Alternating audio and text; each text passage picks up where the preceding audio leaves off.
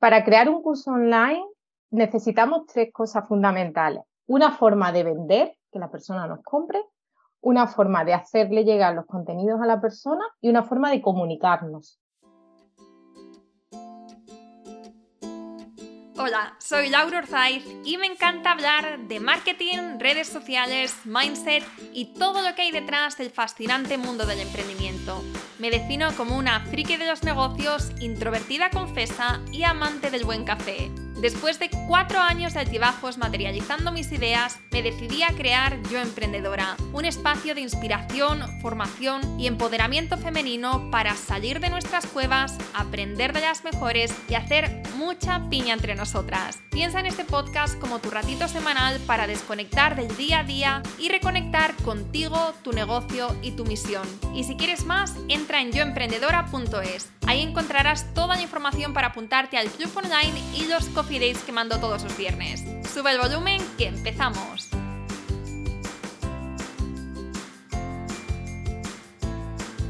Si quieres crear un curso, has hecho bien en empezar por aquí. Porque, querida amiga, este episodio te va a resolver todas las dudas que tienes. Y si no son todas, pues casi. Este es uno de los temas que más pedís en la comunidad. Y es que el proceso de creación de un curso es increíblemente abrumador, desde las herramientas, programas, procesos, estrategias. Y por eso he invitado a una crack en este tema, especialista en estrategias de creación de cursos. Ella es Reme Mancera.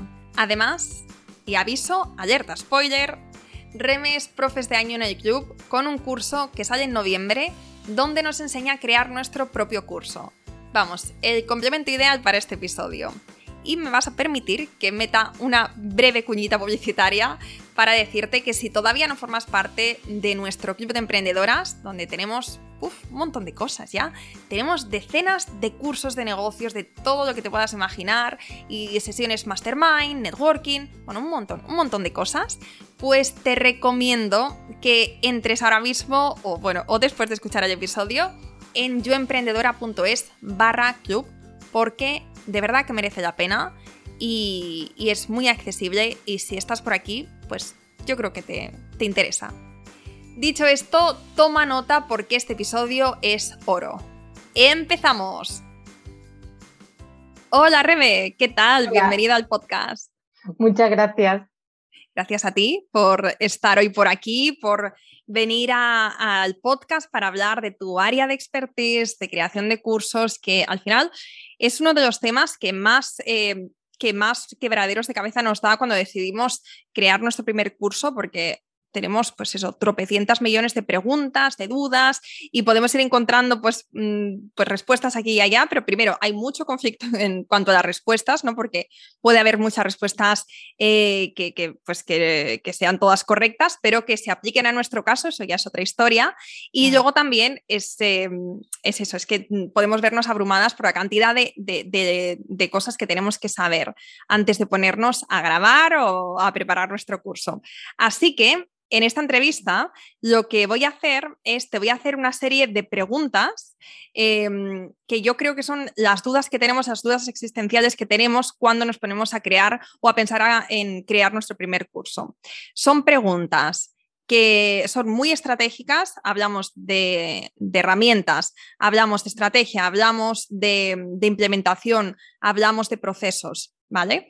Y como cada una de estas preguntas podría ser un episodio de un podcast, literal, pues nosotras, bueno, yo aquí te pongo el primer reto sobre la mesa, que es contestar de la forma más concisa posible, pero eh, aportando la mayor, el mayor valor también posible, es el primero. Y después, como te decía, si quisiéramos eh, ampliar en un tema, si quisiéramos matizar, incluso debatir sobre un tema, que eso también siempre es divertido, pues entonces eso lo haremos después de terminar esta, esta ronda inicial de preguntas. ¿Te parece? Perfecto, muy bien. Genial, Reme.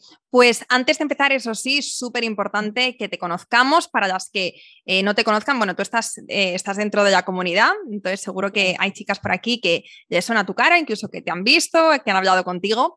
Pero cuéntanos, ¿quién eres? ¿A qué te dedicas y cómo llegas hasta aquí? Muy bien. Pues bueno, yo soy Reme Mancera, eh, me dedico, soy consultora estratégica y, ayudo a, sobre todo a formadores y creadores de cursos online a simplificar la forma en que promocionan sus cursos y, sus programas para que tengan ese foco en conseguir pues su objetivo y lo que ellos consideran como éxito, porque eso es algo muy importante para mí. No es el éxito que se entiende en general, sino lo que para cada uno es importante. Entonces, eso, simplificar y, poner el foco en, lo que nos va a ayudar a, llegar hasta ahí. Y, bueno, desde un principio me, centré en ayudar a, a personas que hacían cursos y formaciones, porque para mí es muy importante la oportunidad que ofrece Internet de democratizar el aprendizaje y el conocimiento. Entonces, de alguna forma quería estar envuelta y quería, pues eso, tener relación con, ese mundo y a la vez una, mm, es una forma muy interesante de conocer diferentes sectores y, trabajo con, personas muy diferentes que me hacen también aprender de, otras formas de ver la vida, de otras perspectivas que, que también es súper enriquecedor. ¿Y cuándo empezaste con, este, no sé si antes de dedicarte em, a, ser estratega de creación de cursos, por decirlo de alguna manera, si también estabas emprendiendo dentro del mundo digital en otro área o pasaste un trabajo por cuenta ajena a hacer directamente esto? O sea, cuéntanos un poco cómo ha sido esto. Sí, pues mira, yo estaba, trabajaba para, eh, por cuenta ajena por una empresa de formación para trabajadores y trabajaba en una oficina sin ventana al exterior y llegó un momento en el que ya estaba pues abrumada por estar ahí, sobre todo cuando yo las herramientas que necesitaba para trabajar eran el ordenador, internet y móvil, no necesitaba estar allí sentada en aquella oficina. Entonces les propuse trabajar en remoto, pero a ellos no, pues la idea no, no les gustaba. Entonces yo llegó un momento en que estaba planteándome alternativas y formas de pues, ver qué hacía. Y justamente estaba escuchando un podcast, porque a mí me encanta, eh, soy muy, muy fan de, escuchar podcasts, y estaba escuchándolo y una frase que dijeron como que me resonó, que dijeron, si no es ahora, ¿cuándo? Si no es ahora, puede que nunca.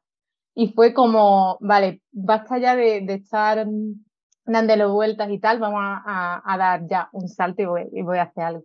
Y fue entonces cuando empecé mi emprendimiento, dejé ese trabajo que era eh, indefinido y que estaba inseguro, pero que ya no me, no me llenaba por varios motivos. Y, y, empecé, empecé como asistente virtual, centrándome en creadores de cursos, pero haciendo trabajos de asistencia virtual.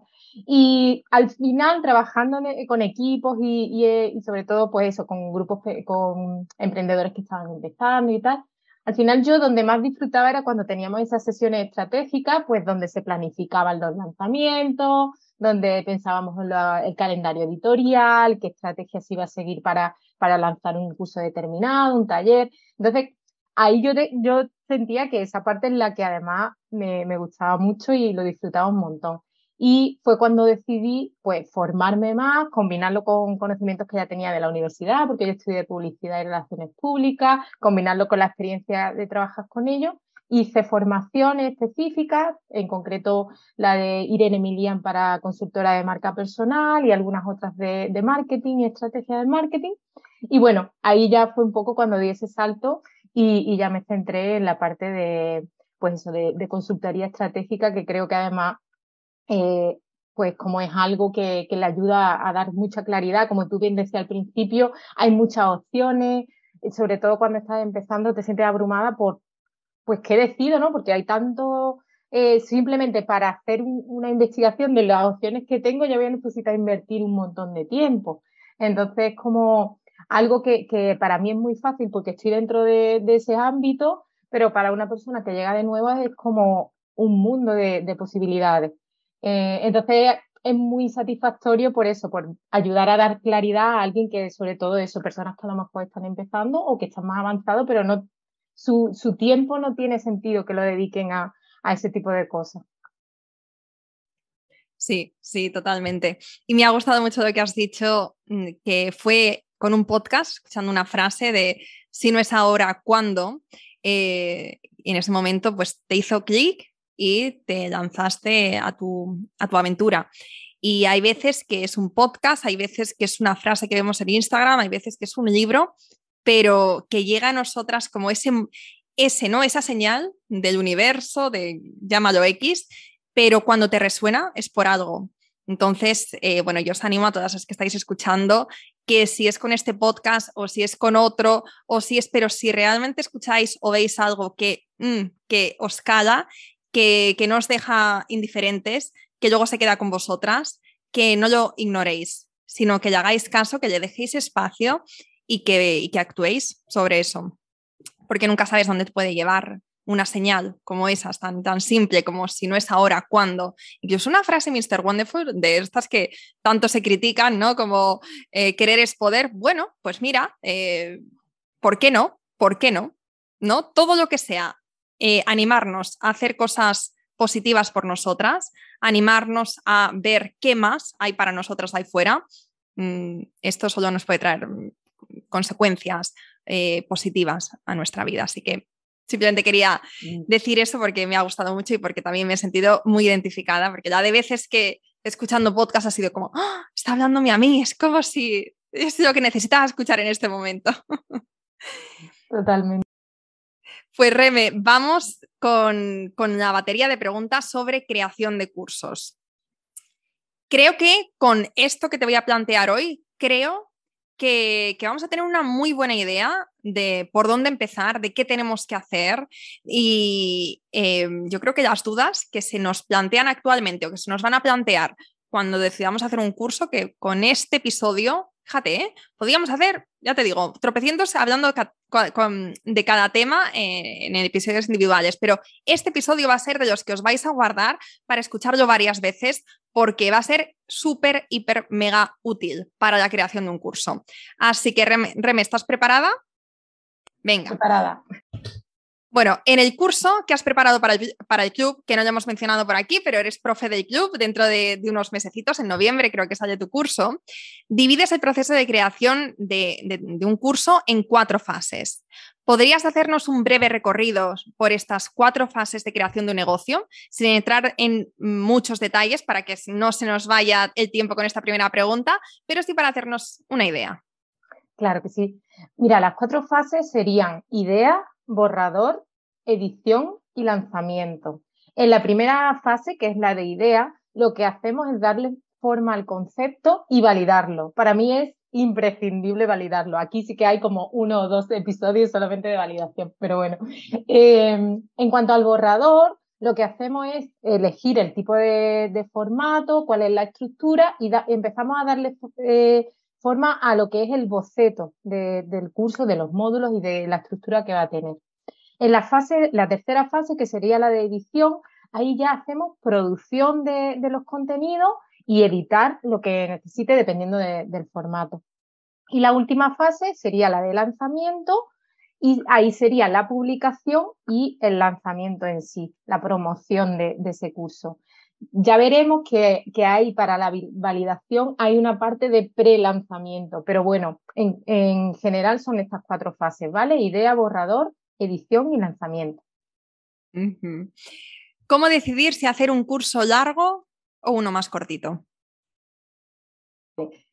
Vale, lo que yo propongo es, vamos a hacer primero, si estamos empezando y no tenemos ningún curso, vamos a empezar por un curso corto pero que esté alineado con el curso largo que tengo en mente, ¿vale? Para que de alguna forma, primero estamos filtrando el tipo de estudiantes, que va a ser el mismo en el primer curso que, en el curso más amplio, y segundo, toda nuestra mm, forma de expresar nuestros conceptos, todo lo que explicamos va a ayudar a ese curso más amplio, pero empezamos por algo más pequeño, para empezar simple. Vale, eh, o sea, sería crear de una misma temática, o sea, por ejemplo, creación de cursos en tu caso, sería hacer un pequeño curso al principio a lo mejor sobre, eh, sobre una parte de lo que vas a después enseñar en el curso más grande, como para, pero ¿cuál es la idea detrás de hacer un pequeño curso y después un, curso más grande? Vale, hay eh, dos aspectos. Sí, en lo que comentas es así, ¿no? Si yo voy a hacer un, curso de, cómo crear tu, tu formación online, no voy a empezar a hacer todo el curso completo. Voy a elegir un apartado Imagínate que, por ejemplo, me centro solamente en cómo validar la idea de tu curso, por poner un ejemplo. Entonces, ese curso ya está alineado con el mismo tipo de, estudiantes y el, mismo tipo de personas que va a interesarse por el curso amplio, pero lo hago de una forma que primero los recursos que tengo que invertir, tanto de tiempo como de esfuerzo e incluso de dinero, son menores. Cuando ya estoy validando que esa idea tiene demanda, que, mi público le interesa, lo, lo amplío pero empezamos por algo pequeño para, para eso, pues para mm, un poco gestionar mejor y, aprovechar los recursos que estoy invirtiendo en la creación de ese curso y que esté alineado para que sea, yo muchas veces hablo como es una escalera, lo que quiero es que la persona suba un primer paso y el grupo de personas que están en ese escalón pueda subir al siguiente, no necesitar como varias caminos para atraer a, personas diferentes. Vamos a trabajar con el mismo tipo de, de cliente en un ciclo más amplio, porque al final, sobre todo en marketing, nos enfocamos muchas veces en traer a nuevos clientes, pero dejamos un poco de lado el cuidar a las personas que ya tenemos. Aquí la idea sobre todo es que vamos a intentar ayudar en más profundidad al mismo tipo de cliente o de estudiante en este caso. Sí, tiene, tiene mucho, mucho sentido. ¿Se puede crear un curso completamente gratis? Sí, eh, de varias formas. O sea, podemos hacer un curso por email, podemos hacer un curso por stories de Instagram, en un grupo de Telegram, de WhatsApp, eh, una lista privada de YouTube, si lo quieres hacer con formato vídeo, podemos utilizar un Google Drive. Hay muchas opciones para, si lo que queremos es hacer, eh, utilizar recursos gratuitos, podemos hacerlo, no hay problema con o sin vídeo? Yo recomiendo con, por varias razones. Primero porque hay, hay las personas tenemos diferentes formas de aprender. Hay personas que son más visuales, otras que la parte auditiva les, ayuda más, pero es verdad que el vídeo va a ayudar en diferentes aspectos, entonces para diferentes tipos de estudiantes te va a ayudar y luego genera mayor confianza. Si, sobre todo si tú sales en pantalla de alguna forma, no es que tengas que, estar solamente tú en pantalla, pero si de alguna forma se te ve en pantalla, es algo que te va a ayudar a generar mucho más confianza. Y luego porque como usuarios, como consumidores en Internet, cada vez más estamos acostumbrados a consumir contenido en formato vídeo. Entonces, hay mucho el, usuario está acostumbrado, el porcentaje cada vez va creciendo más y justo después de la pandemia ha sido exponencial el crecimiento. Entonces, estamos hablando y utilizando un tipo de lenguaje comunicativo que el usuario ya está consumiendo en su día a día. Sí, me gustaría que después maticemos esto porque cada vez se están viendo más formatos de curso, desde cursos por audio, cursos en libro. Entonces, me gustaría que hablásemos después de distintas opciones y de también tu visión sobre esto. Pero eso lo vemos después de las preguntas. ¿Qué herramientas son indispensables para crear nuestro primer curso online? Vale, para crear un curso online necesitamos tres cosas fundamentales. Una forma de vender, que la persona nos compre, una forma de hacerle llegar los contenidos a la persona y una forma de comunicarnos.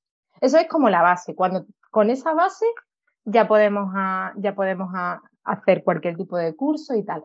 ¿Qué herramienta puedes utilizar? Pues, por ejemplo, para vender puede utilizar cualquier tipo de, plataforma de pago o una plataforma específica de cursos online. Para entregar los contenidos igualmente puede utilizar algún repositorio donde puedo tener archivos, pues como hemos mencionado, por ejemplo, Google Drive, o puede utilizar una plataforma concreta que sea específica para alojar eh, los contenidos de tu curso, pues como puede ser Kajabi o, o Thinkific. Y luego para comunicarnos podemos tener un grupo específico para la comunidad, sea pues, un grupo de Facebook, grupo de Telegram y el canal de comunicación más privado que puede ser un email o puede ser mm, también unos mensajes por Telegram o Discord o cualquier otra, otra herramienta. Vale, me estoy imaginando a las chicas que nos están escuchando, que tienen poca experiencia en esto de, emprender, que empiezan a escuchar nombres como Kayabi, Discord, y dicen, ¿de qué me estáis hablando? A mí ponedme las cosas más fáciles. Vamos a poner un ejemplo más práctico, ¿vale? Para, eh, para la que se está planteando crear su primer curso y dice, vale, dime las herramientas que funcionan las más sencillas, las más económicas para empezar, luego se puede hacer el upgrade, pero lo más sencillo, lo más económico y lo que está bien, sobre todo, buena relación calidad-precio. Vale, pues mira, para alguien que está empezando, como para alojar el curso, le recomiendo, voy a ponerle dos opciones eh, para elegir.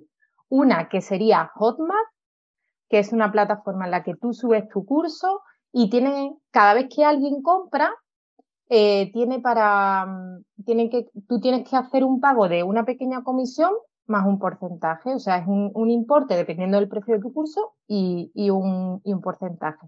Eso es, cada vez que tú vendes, pagas ese porcentaje, esa pequeña comisión. Si no vendes nada, no tienes que pagar nada, ¿vale? Ahí puedes alojar el, eh, los contenidos del curso, puedes hacer el pago y puedes comunicarte con, con tu usuario a través respondiendo mensajes y tal. Eso junto con el email es suficiente. La otra alternativa sería Thinkific, que la diferencia la tiene en que no es, em, no tienes que pagar por cada venta, sino que tienes una cuota mensual. Y el primer, el primer curso que tú tengas ahí alojado es gratuito. No, no puedes, tienes un plan gratuito por el que puedes estar utilizando la plataforma sin tener que, hacer ninguna cuota. Entonces, esa es una herramienta que está, que es, una, yo siempre la, suelo recomendar porque es muy completa, tiene para alojamiento de diferentes tipos de formato, puedes hacer cuestionarios, la página de venta tienes muchas opciones para personalizarla. Entonces, es una herramienta que, que está muy bien, pero ahora mismo no está disponible el, el soporte en español. Entonces, para personas que a lo mejor se sientan un poco intimidadas de que la página esté en otro idioma, sí que le, Hotmart sí que tiene toda la información en español y, tal. Pero como plataforma de curso, Thinkific es muy interesante por eso, porque te da una, una, una capacidad de personalizar que, está muy bien. Puedes, plan, puedes utilizar plantillas, puedes utilizar tu, tu nombre de tu página web. Entonces, te da una serie de personalización que, es muy interesante. Y no funciona con comisiones, ¿no? Tú pagas una cuota cuando pagues y la cantidad íntegra, menos impuestos y menos lo que sea, pero eso se, te llega a ti, tienes que pagar un porcentaje. Y tiene un, un sistema de precios que es bastante interesante, en calidad-precio bastante interesante, porque a lo mejor con un pago de 99 euros, dólares al mes, da igual los cursos que tú tengas, da igual las ventas que hagas, que lo tienes todo cubierto. Entonces es muy interesante, sobre todo si tienes varios cursos o si, o si quieres ir probando varias, varias cosas, pues entonces te da por una cifra no muy elevada, tú puedes estar ya haciendo diferentes cursos y lo tienes todo alojado ahí y, te da mucha facilidad, pues eso. Es como cuando creamos con bloques, entonces tú eliges un bloque y te lo, y te lo integra, o es la tabla de precios, eh, los testimonios, entonces ya tiene muchas herramientas que te facilitan la, el diseño, por ejemplo, de lo que es la página donde las personas van a entrar a comprar. Lo vamos a dejar estas herramientas en las notas del podcast por si ahora mismo mm, estáis haciendo cualquier cosa y no lo podéis apuntar. Siguiente pregunta. Ah, vale, hablemos de plataformas para alojar nuestros cursos. Eh, bueno, me imagino que con Hotmart, Thinkific, que se suben directamente a esta plataforma, pero si fuéramos a hacerlo directamente en nuestra página web con un plugin, ¿dónde podemos alojar los vídeos? Vale. Para alojar los vídeos, eh, recomiendo Vimeo, porque tiene, especialmente está preparado para, para que, pues, por temas de seguridad y, tal, está, está, muy, muy orientado a, eso. Eh, si queremos, si estamos en una fase muy inicial y, queremos, digamos, reducir costes, pues podemos utilizar eh, con los vídeos privados de YouTube. Pero para, un servicio más profesional, recomendaría Vimeo. ¿Es más económico tener los vídeos alojados en tu página, no los vídeos, perdona, el curso directamente en tu página web con un plugin, Vimeo, etcétera, o tenerlo en una plataforma como Thinkific?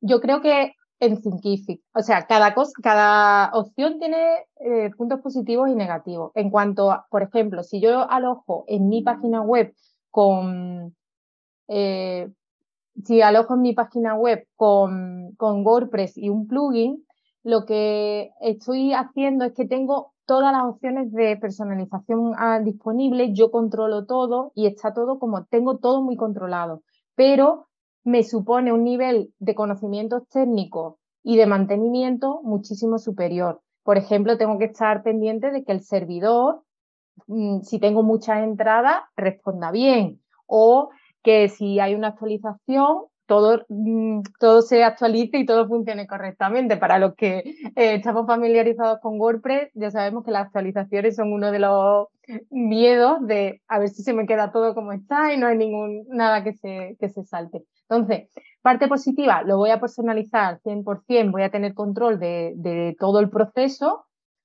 y del resultado parte negativa me implica más eh, mantenimiento y necesito tener unos conocimientos técnicos o una persona que, se, que me ayude a, hacerlo. En Thinkific, por otra parte, tengo menos opciones, o sea, me tengo que limitar a las opciones disponibles, que son amplias, están personalizadas, o sea, están especificadas para, para cursos, pero no es lo que yo en mi mente me imagino. Tengo que tener como dentro de lo que me están facilitando. Entonces, por esa parte me, tengo más restricciones, pero por otro lado no me tengo que preocupar de la parte técnica. Ellos son los que se encargan de que eso esté todo en marcha, da igual las personas que te lleguen que la, la página va a responder y, y no hay las actualizaciones que hagan, ellos las van a hacer, pero se van a encargar de que tu página esté en funcionamiento y no haya problemas de ese tipo. Entonces, cada parte tiene, cada opción tiene unas ventajas y unas desventajas. Depende un poco de la situación de cada persona. Por eso es interesante que cada uno vea un poco cuál es su situación. Sí, sí, sí. Total.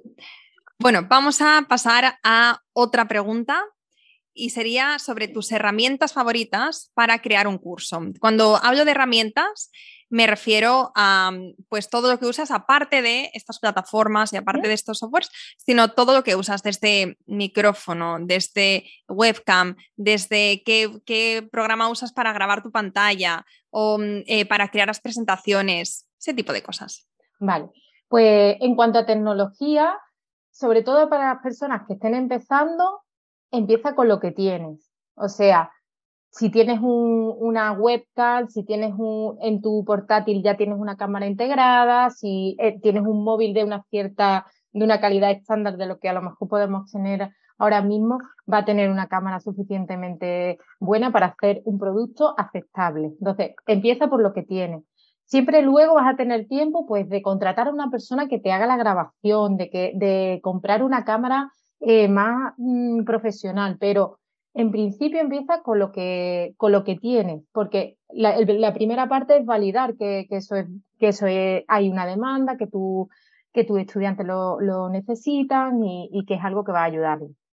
En cuanto al micro, igualmente puedes utilizar uno que sea, pues igual que estoy yo aquí ahora, que son simplemente los auriculares con el micro, puedes comprar uno que sea Blue Yeti o eh, ahora mismo no recuerdo la marca, hay otro que es de, de este solapa. ah, vale, este que me preguntan mucho es el Samsung Q2U son, creo que está en torno a los 70 euros, o sea que es gama media, pero funciona bastante bien.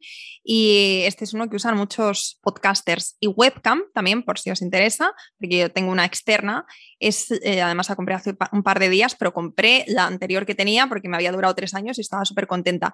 No veo porque tengo el aro de luz también ahí detrás y me, me deslumbra mucho, pero es un Logitech de 1020 píxeles, creo que es. Sí, Logitech es, es una marca muy, mm. muy buena también calidad-precio. Y luego en cuanto a herramientas en sí, para grabar pantalla utilizo Zoom. También está la opción de StreamYard, que es una herramienta que te ayuda a integrar directamente pues, diapositivas y, y, hacer un poco una edición, digamos, al momento, porque puedes poner unos títulos, puedes ir quitando y poniendo, eh, imagínate que quieres poner eh, en, la parte baja de, de, tu pantalla, quieres poner pues el módulo del que estás hablando, pues entonces tienes la opción de hacerlo directamente ahí y es una, como que estás editando a la vez que grabando. Entonces, es una alternativa que, es interesante para eso. Pero en general, con Zoom, con la versión eh, que tienes de gratuita, ni siquiera necesitas hacer un pago de, una extra, es suficiente, compartes pantalla y, y hasta si lo haces con modo con diapositiva, pues yo normalmente uh, recomiendo Canva porque ya tiene muchas mucha plantillas, muchas de las personas ya están familiarizadas con, con la herramienta, pues entonces utilizo e, esa misma herramienta. ¿Qué hacíamos antes de que Canva existiera? Yo utilizaba Photoshop, pero, pero como la curva de aprendizaje no tiene nada que ver. Nada que ver. Todas las plantillas, todos los recursos, está todo ahí. Es súper útil. La verdad es que yo la recomiendo mucho. Vale. Em, siguiente pregunta. ¿Curso low budget, ticket medio o high ticket? ¿Cómo decidir? Vale. Aquí varios factores. Primer factor es cuál es el nivel de conciencia de tu cliente o, del potencial estudiante que tiene. Si valora eh, ese, esa solución que tú le vas a facilitar, cómo es importante en su vida el problema que le resuelves o la necesidad que le cubres. ¿vale? Eso es muy importante. Luego, ¿cuál es el posicionamiento de tu marca? Te reconocen como una persona de confianza, su experto de, cabecera, como, me, gusta decir. no es necesario que tú seas el experto en tu industria, pero sí el experto para las personas que, a las que tú te quieres dirigir. Esas personas te tienen que reconocer como alguien que pues en esa materia les puede ayudar y es alguien de su confianza. Luego, ¿cuál es el valor que se aporta? No solamente en cuanto a los contenidos que hay, el número de módulos o, las horas que, vas a estar con esa persona, sino el valor de esa transformación que supone para la persona en su vida, que, aprenda a hacer eso o que, integre esa solución que tú le estás facilitando. Y luego, además, ¿cuál es el objetivo? Esto es muy importante en el sentido de si tu objetivo, por ejemplo, es que sea un producto de entrada para que personas te conozcan o para que empiecen a, ya formen parte de, tus clientes. Entonces, quizás tiene sentido hacer uno que sea de bajo precio porque es un primer paso para conseguir la venta del curso final. Entonces, por eso depende mucho del objetivo. Depende de todos los factores, pero luego hay una decisión estratégica en función a cuáles son los objetivos. El objetivo es conseguir más visibilidad o el objetivo es hacer una recaudación económica o el objetivo es que sea una, una puerta de entrada a venderle eh, cosas posteriores. Por eso es muy importante tener muy claro qué es lo que queremos nosotras primero y ya luego decidir, vale, pues esto lo voy a poner en esta franja que tiene más sentido. Vale, súper claro. Siguiente pregunta. Yo es que me voy perdiendo con las preguntas porque hay tantas. A ver, eh, ya está, encontrada. Hablando de soporte, ¿vale? Del soporte que le podemos ofrecer a nuestros alumnos cuando compran. ¿En qué casos es recomendable ofrecer y en qué otros, o qué tenemos que tener en cuenta, mejor dicho, cuando ofrecemos o cuando decidimos pues, que no va a ser una opción? Vale. Eh, yo siempre recomiendo que algún tipo de soporte ofrezca, porque no puedes dejar a, tus clientes o a tus estudiantes abandonados a su suerte, ¿vale? No tiene por qué ser un soporte que te implica a ti una carga, una sobrecarga de trabajo o una sobrecarga de, tener que invertir un tiempo, dependiendo de, de, esa disponibilidad, porque yo siempre me gusta en la estrategia y en la planificación tener muy en cuenta cuáles son tus circunstancias. O sea, no es lo mismo una persona que está empezando y que es solo una persona, a lo mejor con un asistente virtual, o alguien que tiene un equipo de 15 personas para ayudarle. No podemos pretender que si nuestras circunstancias son otras y no, por ejemplo, pues eh, tengo otras dedicaciones, otras responsabilidades, no puedo atender, no puedo dedicarle tanto tiempo al negocio, tengo que limitar las horas de mi trabajo, pero tengo que ver cómo eso no implica que mm, las personas que tengan alguna pregunta yo no las tenga cubiertas de un modo o de otro. Muy importante. Siempre vamos a ir recopilando preguntas frecuentes. Siempre. ¿Por qué? Porque una pregunta que nos van a repetir una y otra vez la tenemos que sistematizar para que tengan una forma de resolverla sin nosotros invertir nuevamente el tiempo en ello. ¿Vale? Luego, eh, soporte por email, que podemos decir que se va a responder pues eh, en 24 horas o que planteen sus preguntas en, un formulario y se les da respuesta una, en un día específico al mes. Hay una sesión de preguntas y respuestas, se recopilan todas las preguntas en un formulario. Cuando llega esa sesión, tú eh, revisas cuáles son las preguntas, si las puedes agrupar, las agrupas y dar respuesta a todas esas preguntas que tienen más, más posibilidad de, de, hacer un acompañamiento más cercano, que el ticket es más alto. Todo eso va, a tener también un, vas a tener lo que tener en consideración cuando lo estés planificando.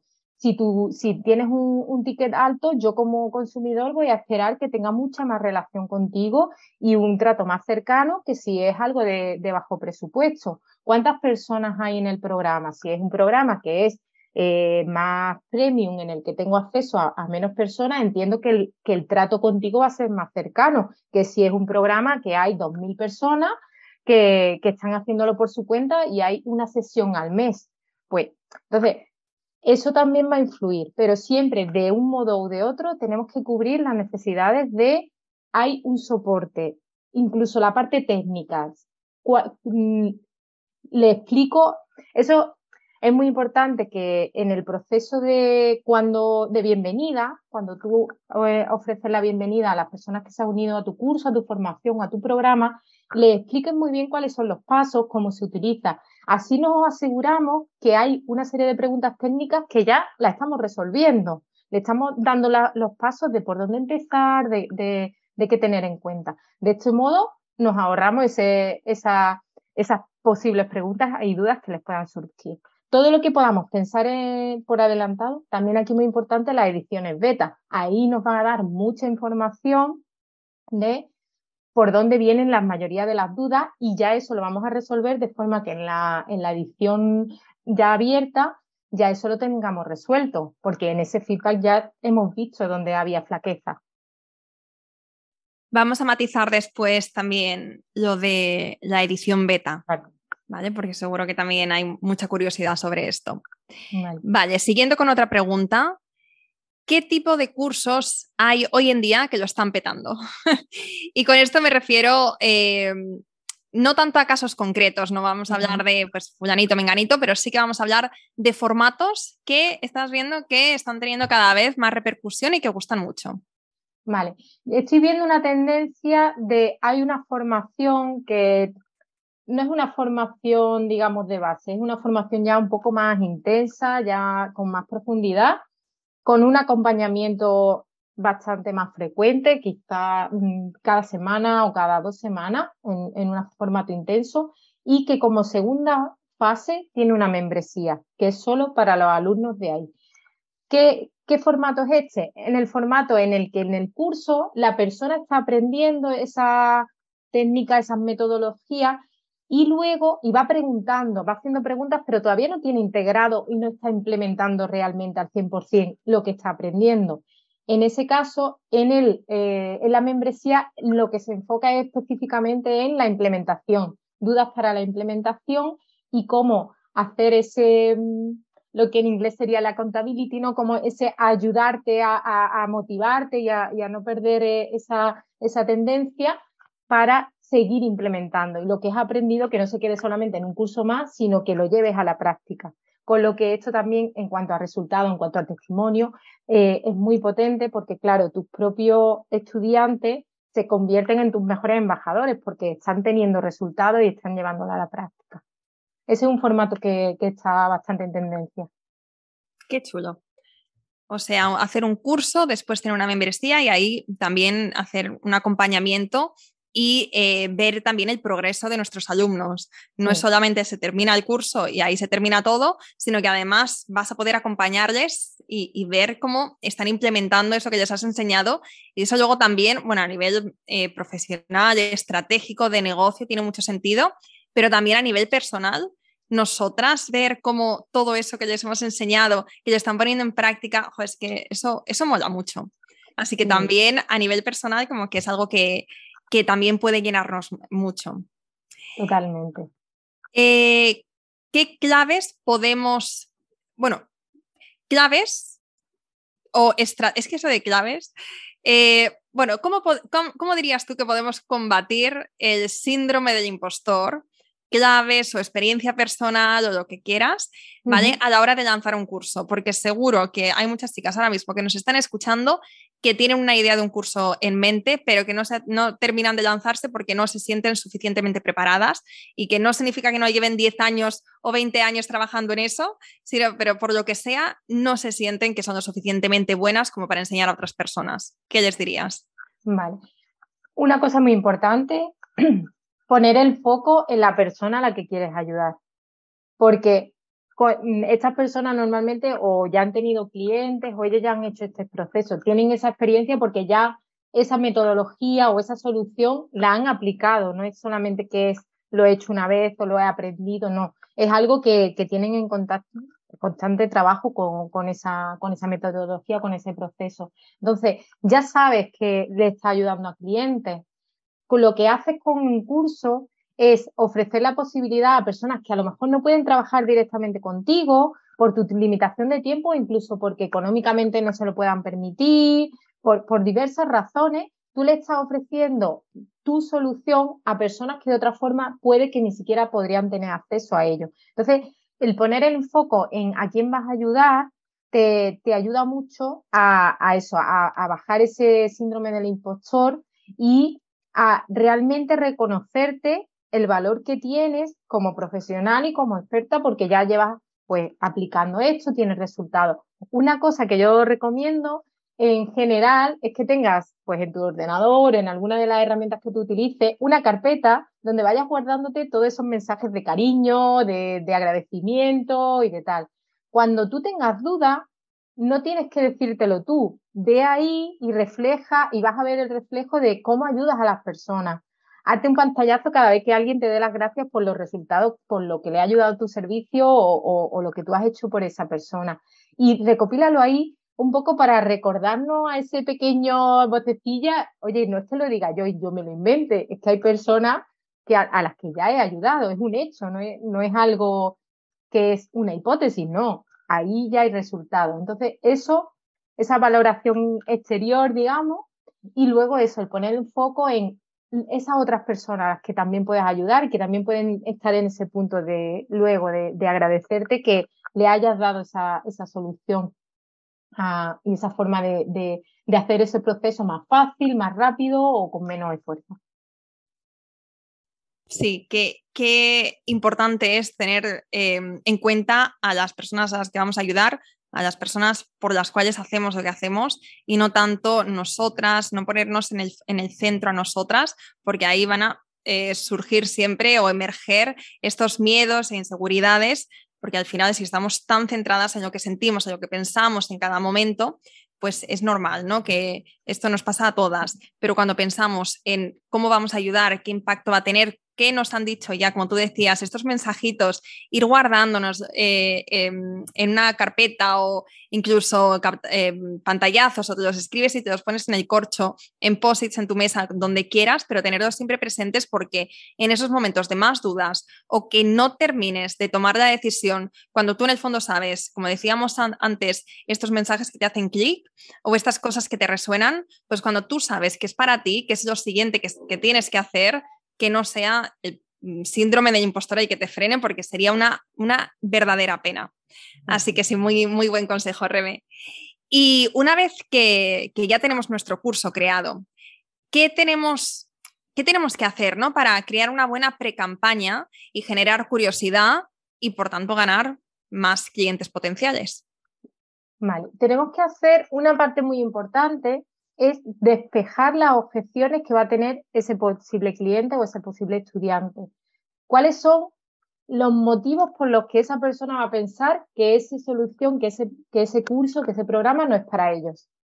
Esas son las objeciones. ¿Por qué te dicen que no? No tengo tiempo, no tengo dinero eh, o algo específico. Siempre estas dos son como bastante universales que y luego, pues el motivo específico, no estoy preparada, no es mi momento, tengo que centrarme en otra cosa. Algunas de ellas son razones totalmente válidas, pero hay otras que se basan un poco en esos miedos, en esas creencias que tenemos y nuestro potencial cliente está en una misma situación, puede estar también en esa situación en la que siente que esta solución no es para ellos, pero no por un análisis objetivo, sino porque lo siente así, porque a lo mejor también tiene ese síndrome del impostor o, por lo que sea. Entonces, una de las partes esa es tratar de vencer las posibles objeciones. Y otra parte importante, hay un concepto que, le llaman el, el puente invisible, que lo que hacemos es preparar a las personas para que cuando nosotras estemos preparadas para vender, la persona esté preparada para comprar. Esto es, vamos a ofrecerle recursos, eh, herramientas y, sistemas de estar en el punto en el que tenemos que para empezar. Por ejemplo, pues si el curso que yo voy a ofrecer es cómo hacer un taller, eh, esa persona tiene que vencer el, el, síndrome del impostor para pensar que que sí le puede interesar aprender cómo hacer un taller, porque si yo, si está pensando que no está preparada, que tal, ni siquiera va a, a notar que esa oferta es para ellos, porque es como, si es que esto no es para mí.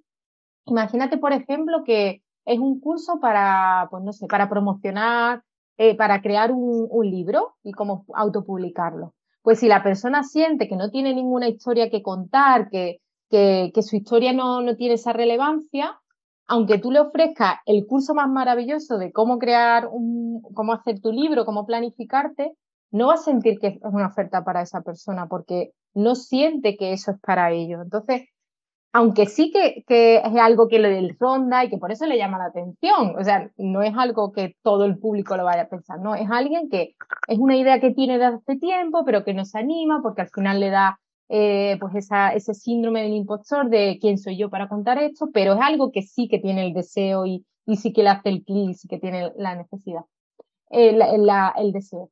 Entonces, en ese contenido previo, lo que vamos a hacer es preparar a la persona y dándole recursos extras para ayudarle a combatir esas objeciones y esa, esas problemáticas que le hacen pensar que, que esto no es adecuado para ellos.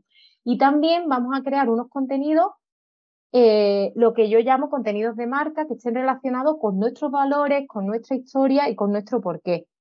Esto es muy importante para que la persona entienda que estamos alineados, que, que hay una conexión más allá de lo que es como profesional, sino como simplemente como persona. Mm, me gusta, sé que tienes experiencia, sé que tienes conocimiento, pero además conecto contigo como persona, me gusta la forma en la que comunicas, me gusta la forma en la que enseñas siento que eres una persona que me puede ayudar a solventar esto y aprender eh, eh, a esta solución o esta. Pero es importante que nos mostremos porque así vamos a atraer al tipo de persona con el que vamos a, trabajar de una forma más natural y, vamos a estar nosotras más, o sea, ayudando a personas con las que conectamos y a la vez a esa otra persona va a ver no solo la autoridad, sino también que somos alguien de confianza en la que me puede enseñar acerca de, esta temática o, de esta solución. Eso es muy importante pues, eso, para la conexión humana, ¿no? Sí, sí, totalmente de acuerdo. Y hablando de esto, eh, otra de las preguntas sería relacionado con marca personal, ¿cómo puede ayudarnos la marca personal a conseguir más alumnos para nuestro curso online? Sí, está totalmente relacionado por eso que te comentaba. La marca personal tiene digamos que tiene tres consecuencias cuando nosotros trabajamos nuestra marca personal. Generamos autoridad, eh, proyectamos también confianza y creamos conexiones. Entonces, esa confianza que se, que se genera es la que ayuda a que la persona tome la decisión de, vale, no es solamente porque al final las, las compras se hacen desde la emoción, aunque luego necesitemos, digamos, confirmarlo con la razón. O sea, las razones lógicas las necesitamos justo después de haber comprado, que es cuando tengo que confirmar que la compra que he hecho, eh, mi mente racional me, me, confirma que está bien, ¿no? Que, he hecho una buena compra. Pero la decisión se toma desde la emoción, porque al final, por supuesto, hay, hay circunstancias que económicamente no puedes y no puedes, pero sí que es verdad que hay en, en un punto en concreto en el que no hay una necesidad económica, el que tú decidas comprar una cosa u otra normalmente no es por el dinero en sí, es porque no te convence, por algún motivo no te cuadra, porque es como hay algo que veo realmente la transformación, que veo y confío que esa persona me va a poder ayudar y me ayuda a, tomar la decisión del sí. Es también muy importante que ayudemos a la persona a tomar la decisión, aunque la decisión sea que no, pero que pueda, se, pueda decir, vale, decido que sí o que no, pero que no se quede como en una nebulosa. Eso también, porque ayudar a, alguien a, decidir que no, que no es este su momento, no significa que no más adelante vaya a volver a, confiar en nosotros y, pueda convertirse pues, en un alumno, en una referencia que, nos recomienda alguien más o simplemente en una, en una relación eh, virtual con alguien que, sabemos que nos ayuda y que nos apoya y que, y que está ahí para nosotros. Entonces, generar confianza, proyectar autoridad, porque es una forma de que nos ayude en el posicionamiento como experto, en ese posicionamiento dentro de la profesión o de la posición que, queremos nosotros destacar, con la especialización que queremos destacar. Entonces, para que cuando alguien hable de, una temática concreta, en la mente de nuestro usuario piense en nosotros y no piense en otros profesionales, sino que esa, esa, ese área de expertise la relaciona con nosotros. Eso es lo que la marca personal ayuda a hacer y crear conexiones porque como estamos hablando desde nuestros valores, estamos poniendo eh, eso, estratégicamente estamos mostrando esos valores y ese por qué, hace que conectemos con personas que están alineadas con esos valores, que, que o bien sienten lo mismo o sienten la empatía de, estar en un entorno similar y sentir que lo que a ti te importa también está relacionado con lo que me importa a mí y como humanos somos, estamos en, en, en sintonía.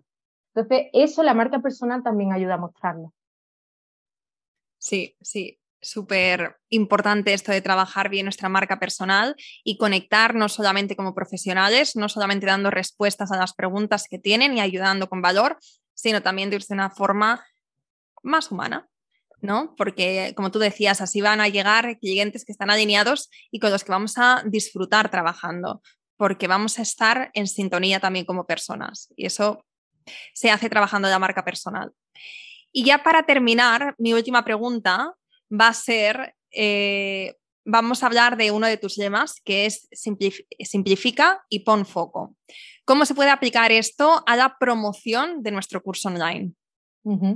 Vale, yo para mí es súper importante marcar las bases de tu marca, en este caso si es una marca personal, pues las bases de tu marca personal. Una vez que tú tienes como los pilares bien trabajados, no importa la estrategia que tú utilices o el canal de comunicarlo, que tú vas a saber claramente cuáles son tus temáticas, cuál es tu mensaje, cuál es tu promesa. Cuando eso está bien trabajado, no importa cuál es la, la nueva red social que va a salir no importa cuál es la tendencia o el formato en el que lo tengo que hacer, porque al final, si yo sé cuál es el mensaje que quiero transmitir, no me importa que tenga que adaptarlo a un reel o que tenga que adaptarlo a una conferencia TED, porque al final yo sé cuáles son mis marcas, eh, mi base y cuál es mi historia, que la voy a resaltar, que tiene sentido para dar, para enseñar qué me ha traído este, hasta este momento, yo voy a resaltar mis valores, que son los que van a atraer a personas que están alineadas,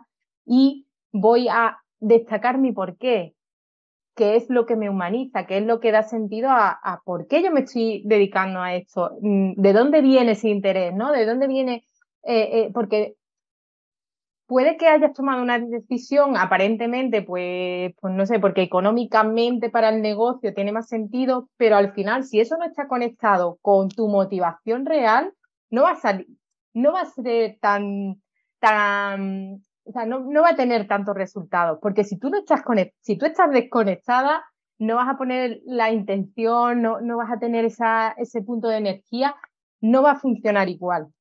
Entonces, por eso es tan importante eso, ¿no? El, el tener muy bien trabajado eso.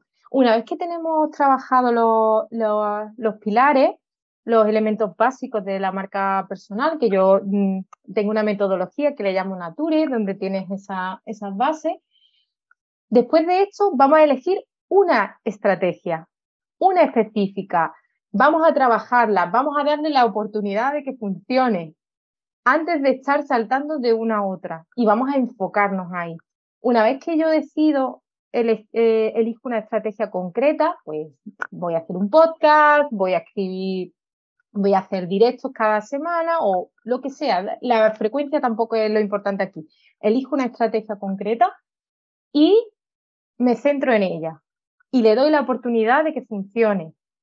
Sí que es verdad que es muy importante que definamos cuál es el objetivo y hagamos una revisión. No significa que hago esto y no miro cuáles son los resultados. Sí, voy a estar revisando, voy a hacer, pero voy a hacerlo en base a lo que yo me he propuesto, voy a hacer la revisión y entonces con esos datos voy a decidir, vale, esto creo que tengo que seguir eh, haciéndolo o tiene sentido que le haga algún cambio para ajustarlo más porque los resultados no son los que esperaban, pero le damos un tiempo a que funcione y nos centramos en una sola cosa, porque al final muchas veces lo que estamos haciendo es intentar hacer muchas cosas, un poquito de muchas cosas diferentes, y es que no hay opción a que funcione ninguna de ellas porque el tiempo es limitado, nuestra atención es limitada. Entonces, si estamos intentando abarcar muchos frentes, sobre todo si estamos en un momento inicial, es muy difícil que tengan un resultado satisfactorio porque estamos dividiendo mucho nuestra atención y nuestro foco. Por eso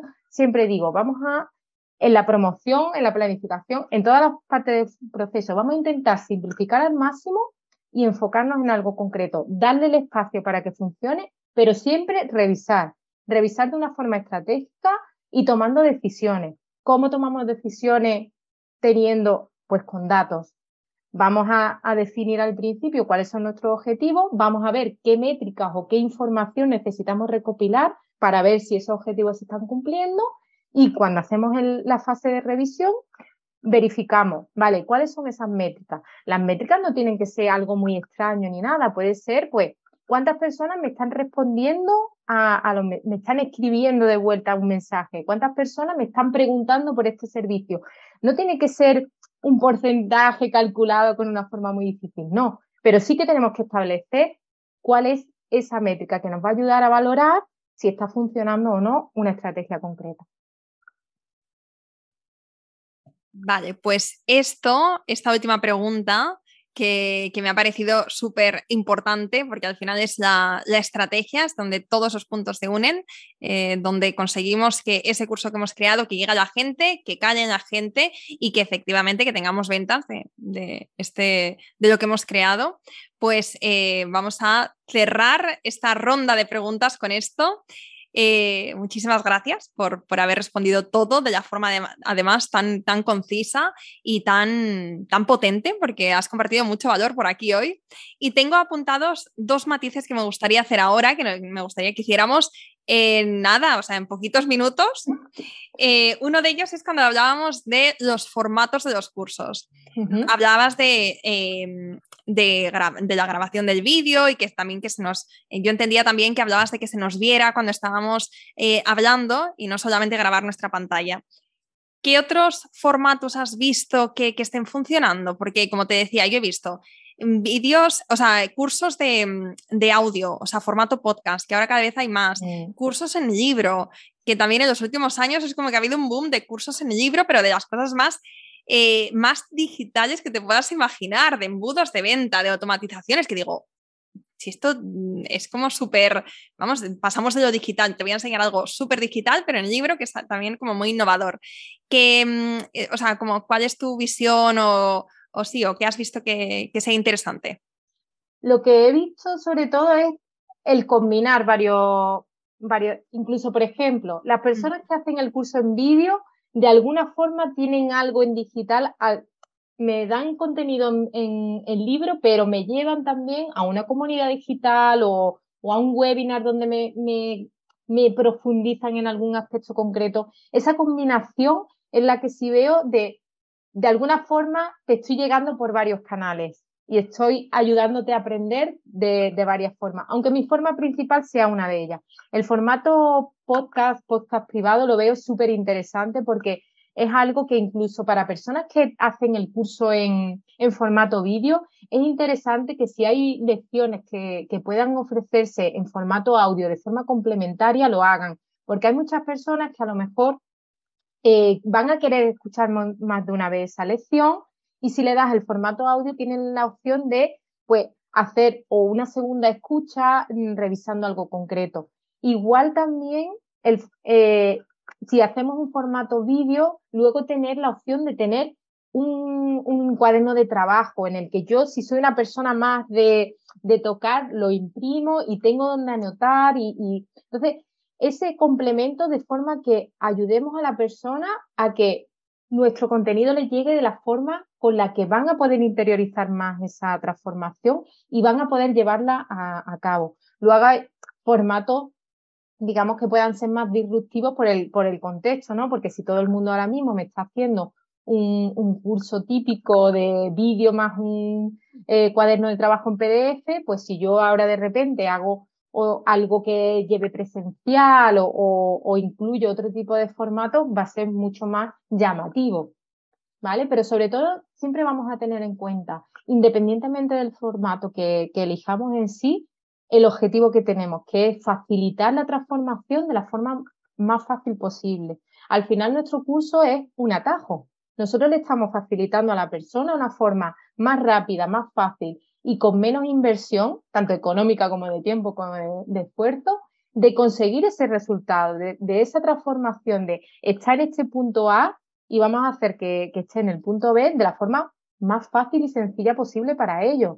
Aquí, aunque no me lo has preguntado, pero solo, no quiero dejar de decirlo, siempre tenemos la sensación de que tenemos que aportar mucho contenido. No, no es necesario. O sea, al revés, normalmente siempre hay más contenido del que necesitan, porque tenemos que darle el mínimo contenido que necesitan para poder llevar a cabo esa transformación.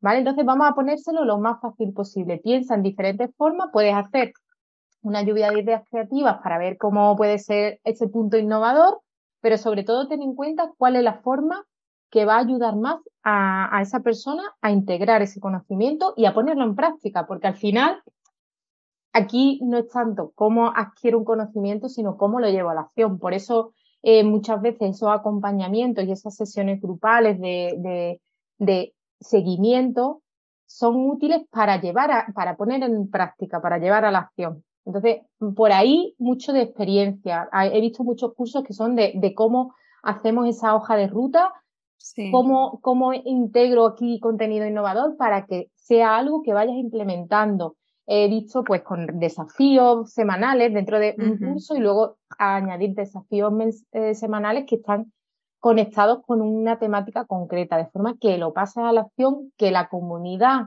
ese concepto de comunidad que también nos va a ayudar tanto a el, grupo, entre ellos se, se, motivan y, se refuerzan. Y nosotros como facilitadores nos ayuda también a tener no tener toda la carga sobre nosotros, porque ellos mismos ya se están apoyando. Eso también para personas con tiempos más limitados es interesante ver qué formas tengo de que el grupo entre sí se refuerce para que yo pueda liberarme un poquitín de, esa implicación de tiempo de, o, de, o de esfuerzo. Entonces eso, hay muchas ideas, mm, pero sobre todo vamos a poner el foco en la forma de, que lo implemente, la forma que quiera más fácil y que luego lo implemente. Genial. Y ya para terminar, en uno o dos minutos, eh, cuando hablas de edición beta, ¿a qué te refieres con edición, con edición beta? Y ¿siempre deberíamos considerar hacer una edición beta cuando creamos un nuevo curso? Eh, si es algo que nunca habéis dado clases de eso, nunca lo habéis puesto en, público, digamos, sí, lo recomiendo porque para directamente para cómo explicarlo, cómo ponerlo tú tienes los conceptos, pero hasta que no pasas a la acción, pues no sabes realmente cómo va a funcionar mejor y tal. Entonces, el hacer una edición beta te, sirve para validar la idea, te sirve para que puedas hacer una preventa y que ya sepas que hay personas interesadas, para recopilar el feedback de esas personas que ya saben que es una edición beta y que, y que es algo que, eh, edición beta a lo que me refiero es pues que estamos en pruebas, ¿no? Estoy haciéndote todo el contenido, lo estoy Normalmente las ediciones en beta son muy potentes porque como alumno aprendes un montón, no solamente de los contenidos, sino del proceso y es muy enriquecedor. Entonces, estas personas saben que te van a tener que dar su opinión y su feedback para mejorar cosas que, que puedan ser mejorables en el curso. Yo normalmente, por ejemplo, si es un curso que tú vas a grabar para luego dejarlo en lo que se considera evergreen o, o que lo puedas ir vendiendo ya no en, en directo, sino grabado, al menos una vez en beta para probar y hacer una en directo antes de grabar, para, porque vas a tener esa, ese feedback de ellos y tú vas a, a, probar esa, esa, forma de comunicarlo, vas a integrar detalles y preguntas que sabes que, te, que tienen dudas, vas a quitar lo que sabes que, de, que está de mágica bruma, entonces vas a, a, hacerle una mejora. Entonces yo siempre, para que sea más ligero el proceso, vamos a hacer una beta que nos supone menos también, mm, como nos abruma un poco menos, y además le vamos a mejorar en, en, una segunda, en una segunda edición que lo hagamos. Además, es una buena forma de combatir, como decíamos antes, el síndrome del impostor. Total. Porque si tú no tienes que hacer, eh, no te tienes que sentar a grabar tu curso o no tienes que tener grandes expectativas, porque al final un beta es un probar y la gente sabe también que vienen para dar su feedback y que puede pasar, o sea, como tú dices, normalmente el valor de un beta también es enorme, eh, pero aún así es como que la gente va pues un poco para ver ¿no? Eh, o sea, con las expectativas quizá un pelín más bajas porque el precio es más económico y porque mm. así lo anuncias como un beta. Luego probablemente el curso sea el doble por lo menos. Entonces también es una muy buena oportunidad y, y bueno, eso es lo que decía, que para el síndrome de impostor empezar por el beta mm. es un, es un buen paso. Y a la vez estás como de alguna forma premiando a tus seguidores que son más, que te están apoyando más, sí, los más fieles porque están ahí ya apoyando algo que es nuevo, que estás creando y de alguna forma estás también, pues eso, dándole ese reconocimiento a, esas personas que están ahí dando ese primer apoyo. Es verdad, es verdad. Bueno, Reme, pues yo creo que es que te he preguntado de todo. Eh, con la combinación del curso donde ya hablas más en profundidad de esto, pues ya yo creo que esto, este episodio y el curso es el combo perfecto para lanzarnos con, con, a crear nuestro primer curso. Eso sí, tú tienes contenido, tú tienes una página, un, perfil de Instagram, tienes, tus, eh, tienes tu página web, tienes tus programas, tienes, vamos, para la gente que quiera dar un paso más que se quiera formar o que quiera seguirte de cerca para ver qué vas contando, qué estrategias van funcionando, em, no más, eh, bueno, eh, profundizar más en temas que quizá no hemos hablado tanto como eh, las fases de antes de crear un curso, bueno, todo esto, ¿no? O sea, al final, como decíamos, cada punto es un curso también. cada una de las preguntas que podíamos hacer es un curso y son muchos episodios del podcast. Cuéntanos, Reme, dónde te podemos seguir de cerca y, todos esos sitios donde, donde estás en, en, la web. Bueno, primero me pueden encontrar dentro del club, porque estoy ahí, así que ahí directamente me pueden encontrar. Y luego mi página es rememancera.com barra hola, que está hecha en español, y por Instagram me pueden mandar un mensaje directo y, y podemos, podemos contactar a través de ahí. Genial. Pues Reme, mil gracias por este ratito, por darnos tantísimo aquí en el club. De verdad que es, es, un, es un placer y es un regalo tenerte con nosotras. Y, nada, y un gran, un gran descubrimiento también para mí. Así que bueno, te lo agradezco muchísimo, lo he disfrutado un montón y, nada, que, estoy feliz de, este, de esta charla que hemos tenido. Muchísimas gracias, yo también la he disfrutado un montón y, y, si puede ayudar a alguna persona que estaba esperando esa señal de que es su momento para hacer el curso, aquí la tiene. Eso. gracias, Rebe. Hasta pronto. Espero que te haya gustado este episodio y si es así, me encantaría que dejaras una reseña en iTunes, en Evox o en la plataforma que escuches tus podcasts. Esta es la mejor manera que tienes de apoyar el podcast y su continuidad. Muchísimas gracias por quedarte hasta el final y seguimos la próxima semana.